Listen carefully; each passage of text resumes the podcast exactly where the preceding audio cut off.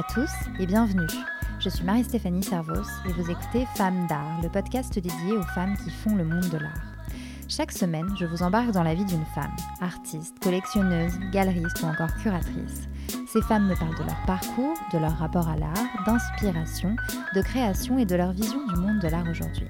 Je vous donne aussi rendez-vous tous les jours sur Instagram où je partage le travail de mes invités. Femmes d'art, c'est parti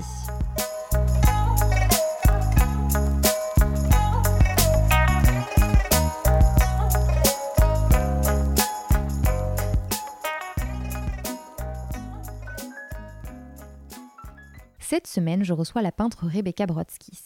Rebecca a 32 ans, elle vit et travaille à Paris. Sa peinture est figurative ou quasi. Quasi, car elle peint des personnages, des visages qui sont issus de son imagination ou des souvenirs modifiés de personnes qu'elle a croisées dans la rue. Ses couleurs sont-elles pleines de contrastes, les visages sont clairs quand le font les moins, et inversement, ce qui a tendance à véritablement faire ressortir les personnages que Rebecca nous présente.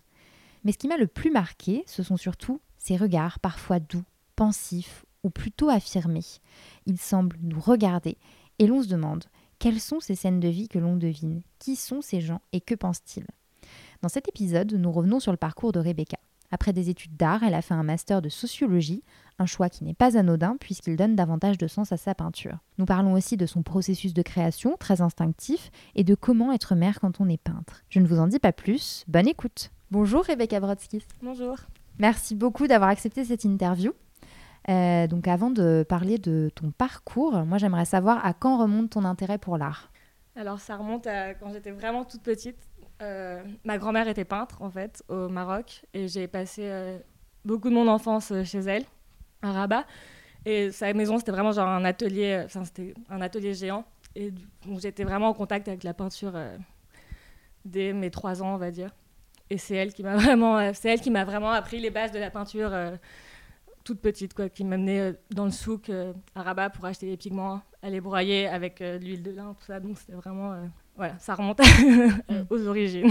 Et alors pour ceux qui ne te connaissent pas, est-ce que tu pourrais nous décrire un peu ton univers et ton travail? Alors, c'est un mélange de rêves, de visions, de gens que je croise, d'amis.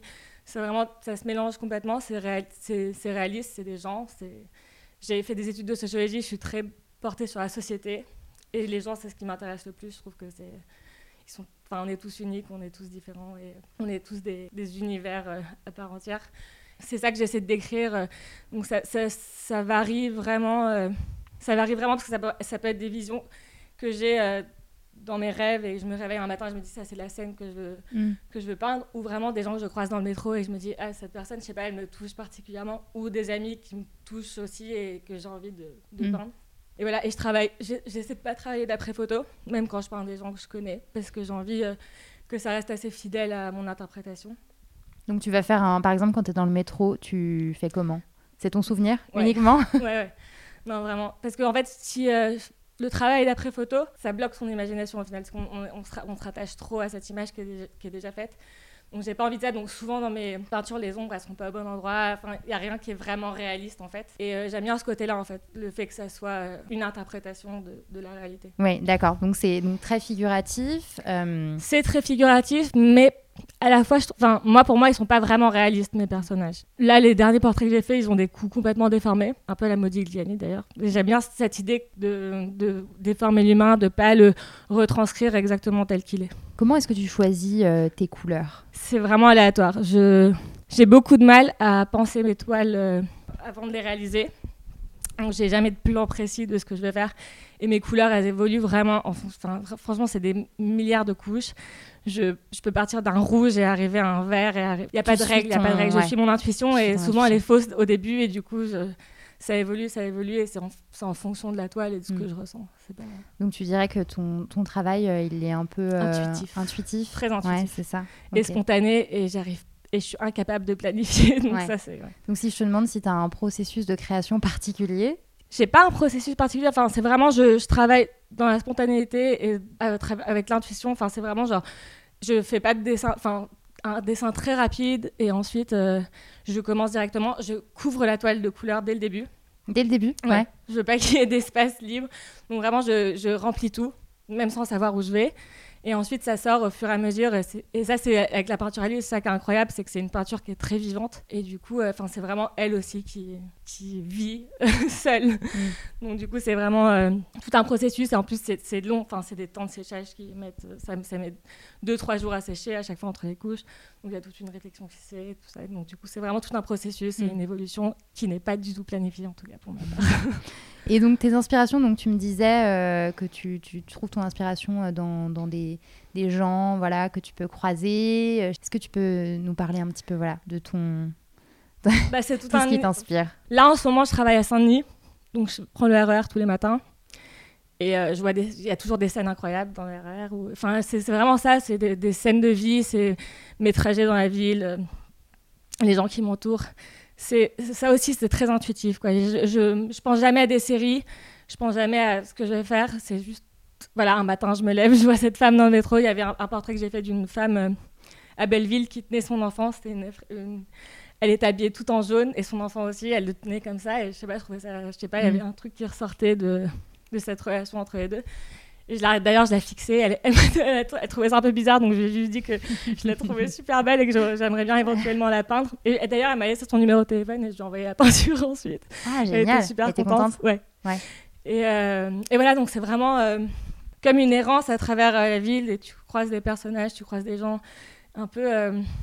Peut-être, c'est pas cinématographique, mais presque. Enfin, c'est mhm. vraiment genre, voilà, une, une, errance à travers le monde, la mhm. ville et, et des impressions. Alors, euh, pour revenir sur ton parcours que tu as un peu évoqué, donc tu as étudié la peinture aux ateliers des beaux-arts de la ville de Paris et à la centrale Saint-Martin à Londres. Et tu as complété ton cursus par un diplôme de sociologie, comme tu l'as, comme tu l'as dit. Euh, donc comme ça, euh, sur le coup, on peut se dire que c'est un peu étonnant. Enfin, est-ce que tu peux nous expliquer pourquoi, pour toi, c'était important de, de faire une licence de sociaux Alors en fait, en fait, j'ai pas, j'ai pas du tout aimé étudier la peinture en école d'art. C'est c'est quelque chose qui m'a vraiment euh, frustrée plus qu'autre chose. Enfin, j'étais déjà très précise dans la démarche que je, voulais suivre et je savais ce que je voulais faire. Et quand tu arrives en école d'art et que tu as 18 ans, les profs, ils, ont envie de, matière modulable, ce que je n'étais pas vraiment. Et donc, ça s'est toujours très mal passé avec mes professeurs en école d'art. Et en plus, j'avais toujours envie de peindre à l'huile. Et dans les ateliers, bah, c'est vrai que ça sent fort et que du coup, enfin, en tout cas en Angleterre, ils étaient un peu contre. Euh, donc ils m'ont poussé vers l'acrylique et ça c'était impossible de passer de l'huile à l'acrylique. Donc ça s'est toujours mal passé et, euh, et en plus j'ai toujours pensé que on étudie l'art, d'accord, très bien, mais chaque artiste on essaie de de parler au final de, de, la société dans laquelle on vit. Enfin c'est quand même une réflexion sur euh, sur ça et, je me disais euh, que en fait j'avais envie d'étudier quelque chose qui était plus précis, enfin qui, qui m'apporterait plus d'outils pour analyser cette société dans laquelle on vit parce que bah, la peinture, je savais comment je voulais, comment je voulais la faire, donc du coup, je voulais plutôt un apport théorique et des outils en fait pour pouvoir euh, pousser ma réflexion. Et aujourd'hui, qu'est-ce que ça change justement pour toi d'avoir ce bagage-là dans ton bah, ça va énormément. Enfin, ça m'a apporté. Enfin, c'était énormément de. C'était des années de lecture. J'avais fait un master quand même, donc c'était le, truc du sociologue. C'est arrivé sur un terrain et euh, avoir toute une liste de, points et de mm. choses pour arriver à analyser un, un phénomène particulier. Donc du coup, ça, moi, ça me donne énormément d'outils euh, sur ma façon de voir, en tout cas, euh, et d'analyser la société maintenant. Et, c'est ce que je fais un peu à travers la peinture. Et du coup, est-ce que dans ta peinture, justement, il y a eu un avant et un après études de sociaux? En fait, j'ai eu des coupures aussi dans la peinture. J'ai pas toujours peint. Il y a eu un moment où, euh, où je me suis arrêtée après l'école d'art. Je suis partie à New York et j'ai travaillé pour un artiste qui faisait de la vidéo et je faisais son montage. Et en fait, en école d'art, j'ai plutôt décroché de la peinture. Je me suis, en fait, vu que je pouvais pas peindre à l'huile, enfin pas vraiment. Du coup, je me suis mis à la vidéo et au montage que je intéressée. Il n'y a pas un avant, un, un après, c'est vraiment une continuité de toute mm. façon. Et Après, il y a eu une évolution, c'est sûr. Ça a changé ma façon de voir les choses d'une mm-hmm. certaine manière, donc c'est sûr que ça a dû influencer ma peinture. Mm. Et alors, euh, justement, tu as, habité à New York, tu as aussi mm-hmm. habité à Berlin. Oui. Euh, et, euh, à Tel Aviv aussi à Tel Aviv et où d'autres bah, Donc Londres, bah, ouais, Londres aussi, au Maroc aussi. Ouais. j'ai pas mal Et c'est ça, et en fait, tu as grandi entre le Maroc et la France. Exactement, ouais. Euh, est-ce que c'est quelque chose qui t'a marqué? Bah, je, pense que ça ne peut pas ne pas marquer. Après, quand j'étais petite, c'était pas ma décision.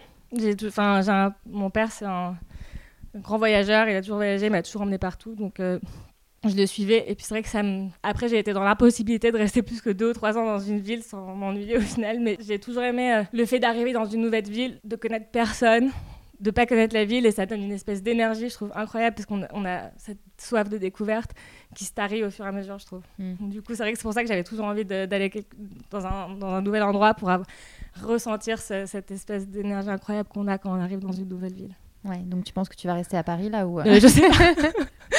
je suis pas sûre. C'est pas sûr, non. Euh, on en a parlé un petit peu tout à l'heure euh, hors micro. Est-ce que tu as le sentiment que le fait d'être une femme a un impact ou a eu un impact à, un impact à un moment donné sur, sur ton parcours ou ta création? Je l'ai jamais vraiment ressenti, mais après, j'ai travaillé certaines fois avec des galeristes hommes et qu'il y a eu certains malentendus et que j'ai pas vraiment. Enfin, je sais pas, il y avait toujours une espèce. Enfin, surtout avec deux personnes avec qui je pense, ça c'est tou- c'est toujours été un peu ambigu. Et là, je travaille qu'avec des femmes, mais c'est vrai que je. Parce qu'il y a toujours un rapport un peu ambigu. Enfin, qui est spécial entre le galeriste et l'artiste, de toute façon. Et qui peut des fois être un peu mal interprété, quand, je pense, quand c'est des sexes différents. Et parce qu'il y a quand même un. Pas un rapport de domination, mais c'est un rapport. l'art- L'artiste dépend du galeriste en quelque sorte. Et du coup, il y a ce rapport qui peut être un peu malsain. De temps en temps. Voilà, mais après, ça n'a pas, été, ça a pas eu un impact euh, Ouais. énorme. Mais bon, c'est vrai que là, je suis contente de travailler qu'avec des galeristes femmes parce que. Voilà. Parce que quand tu dis ambigu, c'était de la drague, c'était quoi? Avec un, oui, mais avec l'autre, c'était plus un espèce de, de rapport. Je pense qu'ils étaient un peu perfide, un peu. euh, mais euh, voilà, donc très paternaliste. Hmm. Voilà, que qui est un peu pénible. et, euh, et alors euh, ensuite en tant que, que mère, parce que donc tu es, tu es maman euh, Oui, d'un petit garçon, Euh, et qu'est-ce que ça change le fait d'être mère euh, quand on est euh, peintre? En fait, pour moi, ça m'a énormément apporté. Donc, ça m'a jamais, ça m'a vraiment pas du tout coupé dans ma démarche.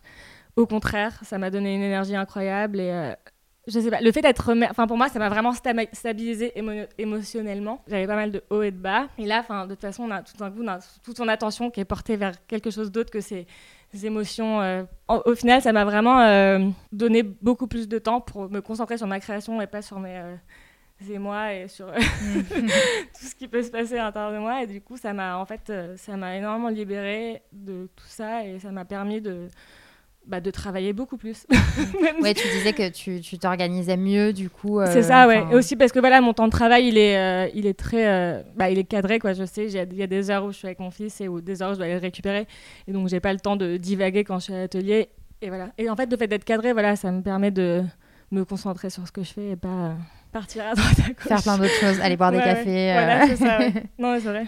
D'accord. Alors, euh, il y a une question que je pose à toutes mes invitées. Euh, Est-ce qu'il y a une euh, femme artiste ou qui évolue dans le monde de l'art qui, t'a inspiré ou qui t'inspire toujours, qui t'influence. Les, femmes, les femmes qui m'ont le plus inspirée, c'est les femmes dans les années 20, 30, c'est tout ce milieu-là. En Allemagne, Marianne de Breslau, Anne-Marie Schwarzenbach. C'était aussi Erika Mann, la fille de Thomas Mann. C'était tout ce milieu un peu. bah, c'était euh, ah, c'était un peu une, révolution. Enfin, c'était des femmes qui accédaient à un autre statut. Et c'était toutes ces femmes écrivaines, euh, photographes, euh, artistes. Il y avait tout un milieu comme ça à Berlin euh, entre les deux guerres. Et ça, je les trouve, enfin, elles sont extraordinaires. C'était un peu, c'était complètement révolutionnaire. Elles étaient très extrêmes. Et à la fois, c'est des, des artistes incroyables, je trouve. Mm. En photo, en peinture, en une écrivaine, euh, Anne-Marie Schwarzenbach. Donc tout ça, un- moi, c'est peut-être elles qui m'ont le plus marqué Mm. et qui m'a, ouais. Mm.